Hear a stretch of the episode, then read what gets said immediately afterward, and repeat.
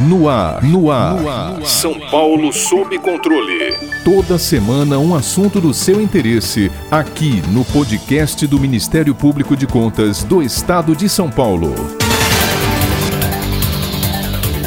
Próximo sábado, dia 7 de agosto, a Lei número 11.340, conhecida como Lei Maria da Penha, completa 15 anos de sua promulgação. O diploma legal que criou mecanismos para coibir a violência doméstica contra a mulher recebeu este nome em homenagem à farmacêutica brasileira que na década de 80 ficou paraplégica após sobreviver às tentativas de homicídio cometidas por seu ex-marido. Maria da Penha enfrentou uma longa batalha judicial até seu agressor ser finalmente condenado. Uma recente pesquisa encomendada pelo Fórum Brasileiro de Segurança Pública mostrou que uma em cada quatro mulheres acima de 16 anos sofreu algum tipo de violência ao longo dos últimos 12 meses, o que representa quase 17 milhões de vítimas de violência física, psicológica ou sexual em 2020. Em meio ao isolamento social, a cada um minuto, oito mulheres foram agredidas com tapas, socos ou chutes. E mais, o país contabilizou 1.300 250 casos de feminicídio em 2020, ou seja, a cada seis horas e meia, uma mulher foi assassinada pelo simples fato de ser mulher, e seus algozes são, sobretudo, seus próprios parceiros ou ex-companheiros. Para aprofundarmos um pouco mais nesse tema tão dramático da realidade brasileira, convidamos a juíza criminal idealizadora da campanha Sinal Vermelho, doutora Renata Gil, primeira mulher eleita presidente da Associação dos Magistrados Brasileiros. Doutora, partindo de um comparativo entre o cenário de enfrentamento à violência doméstica contra a mulher antes da vigência da Lei Maria da Penha e o momento atual, 15 anos depois, qual a avaliação da senhora quanto à efetividade do dispositivo? O balanço tem sido positivo? Balanço é extremamente positivo. Após a condenação do Brasil na Corte Interamericana de Direitos Humanos, a vinda da legislação ela trouxe um novo modelo de apuração desses crimes. A gente sabe que ainda não temos o cenário ideal, porque o Brasil ainda ocupa o quinto lugar de país mais violento do mundo contra as mulheres, mas a Lei Maria da Penha é a terceira melhor lei do mundo de combate à violência contra a mulher. E eu acho que a modificação da lei vem sendo feita paulatinamente pela Câmara dos Deputados pelo Senado Federal, com as sanções presidenciais necessárias e rápidas, com tramitações rápidas, inclusive, elas vão colocar o Brasil num outro cenário, talvez até de legislação mais moderna do mundo no combate à violência. Um grande exemplo disso foi a aprovação recente do pacote Basta, com a criminalização da violência psicológica. Há sete anos nós tínhamos esse tema em discussão no parlamento brasileiro e agora conseguimos essa aprovação rápida, né, com um regime de urgência aprovado. Então, eu penso que a, a Lei Maria da Penha ela é um marco no que diz respeito ao arcabouço jurídico, ao sistema jurídico brasileiro no tema do combate à violência, mas também nas políticas públicas e nas medidas de efetividade, como, por exemplo, a aplicação das medidas protetivas, o seu melhoramento, né, com a posição de pulseiras eletrônicas com fiscalização agora por vários dispositivos digitais que permitem que as famílias em que a, a mulher envolvida na violência estejam todas também protegidas. Então, ainda não temos o cenário ideal porque as políticas públicas ainda não são eficientes, ainda não há canalização de recursos da forma adequada e ideal. Mas já temos instrumentos jurídicos potentes para que nós possamos criar as políticas públicas necessárias. Motivada pelos índices alarmantes de casos de feminicídio nos primeiros meses de isolamento social, a Associação dos Magistrados do Brasil, em parceria com o Conselho Nacional de Justiça, lançou em junho de 2020 a campanha Sinal Vermelho, uma estratégia simples, mas eficaz para denunciar o agressor. Além desta ação, a MB idealizou o projeto de lei 741 de 2021, chamado de Pacote Basta, o qual obteve a sanção presidencial no último dia 28 de julho, uma vitória histórica para todas as mulheres brasileiras. Doutora, a que a senhora atribui o êxito da campanha Sinal Vermelho e no que consistem as principais propostas do pacote Basta? A campanha Sinal Vermelho surgiu dos índices alarmantes de violência durante a pandemia, em que as mulheres estavam enclausuradas, encarceradas com os seus agressores e sem locais para denunciar. A nossa experiência prática, eu como juíza criminal e a juíza Domitila, que fomos as duas idealizadoras do X Vermelho, da marca Sinal Vermelho, que foi encampada no mesmo dia, na mesma noite em que essa ideia foi gestada, encampada pelo então presidente do CNJ, o ministro Dias Toffoli, que montou o grupo de trabalho, nós conseguimos transformar campanha numa política pública, ela, na verdade, criou um sistema que é bastante simples de denúncia, né, que é simplesmente um gesto, né, um X vermelho na mão, ou, ou simplesmente o gesto de fazer o X, ou simplesmente o X de caneta azul num bilhete de papel. Tudo isso já é interpretado muito facilmente por qualquer pessoa da sociedade, por qualquer autoridade, e essa denúncia chega rapidamente ao mesmo meio que já existe à disposição de todos, que é o 190. Então, essa mulher é encaminhada para o regime de proteção proteção que já existe naquela localidade, no município, no estado. Então, ela, como política pública, ela é muito simples, porque ela já usa as estruturas estatais que existem e facilita, encoraja a mulher a denunciar, porque a gente sabe que muitas mulheres ainda sentem vergonha, né, ainda não sentem aquela, aquela situação confortável de denúncia e também não conseguem chegar até uma unidade policial, às vezes na unidade policial não tem uma sala reservada. Então, o gesto silencioso, ele também é encorajador. E nós percebemos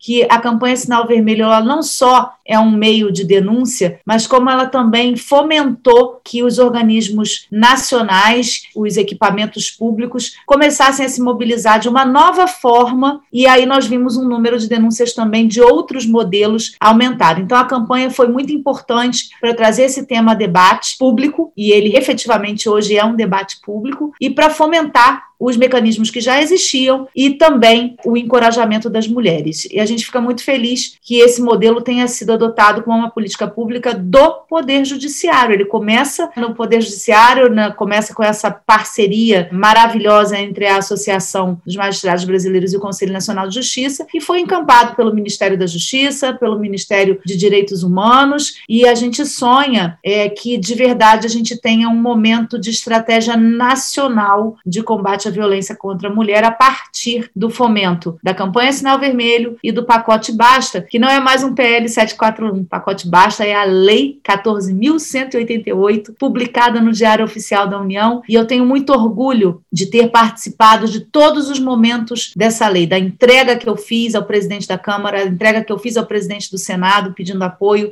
do pedido de urgência que foi aprovado na Câmara, da votação em que eu passei o dia todo em pé lá pedindo que ela continuasse na pauta e votada por unanimidade, com um consenso de texto construído com a AMB, bancadas do centro, da esquerda e da direita, e depois o mesmo acontecendo no Senado com a relatora Rose de Freitas, que foi maravilhosa, e também no Senado aprovado a unanimidade no mesmo dia em que foi colocado na pauta, e depois a solenidade de sanção presidencial que aconteceu na presença de todos os ministros de Estado, dando conta de que o Estado brasileiro se preocupa com a violência contra a mulher, que é a maior causa de acionamento do 190 em cidades como Rio de Janeiro, como Distrito Federal, e, portanto, é um problema de segurança pública. E se o governo brasileiro se preocupa com isso, a gente vai conseguir tirar o Brasil dessa colocação vergonhosa que ele ocupa, ficando atrás apenas de países como Rússia, Guatemala, Venezuela, Honduras, países que não cumprem tratados de direitos humanos e que não têm uma Constituição cidadã e igualitária como a Constituição brasileira.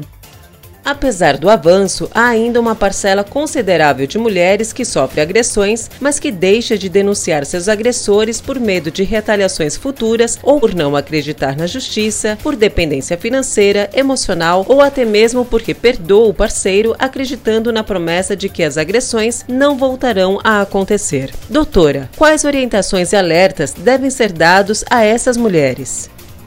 Primeiramente, isso tudo que você reportou acontece porque a gente vive ainda numa sociedade com uma construção educacional patriarcal. Então, algumas coisas que estão sendo modificadas em termos legislativos e de políticas públicas, eu tenho certeza que refletirão num novo pensamento social e um exemplo disso, eu acho que é uma das leis mais potentes que foram aprovadas recentemente, é a, a necessidade de inserção do tema violência doméstica dentro das escolas. Então, nesse momento em que as crianças passam a entender o que é violência, como elas devem se comportar quando isso acontecer. A gente quebra essa lógica da aceitação da violência como um fato natural dentro das famílias e passa a encorajar não só as mulheres, mas as meninas também a efetuarem as denúncias. Então, tudo que as mulheres precisam hoje é quebrar esse ciclo do patriarcado, e eu acho que campanhas, eu penso, aliás, eu acho não, eu tenho convicção de que campanhas como a Sinal Vermelho, que geram essas denúncias de uma forma bem sutil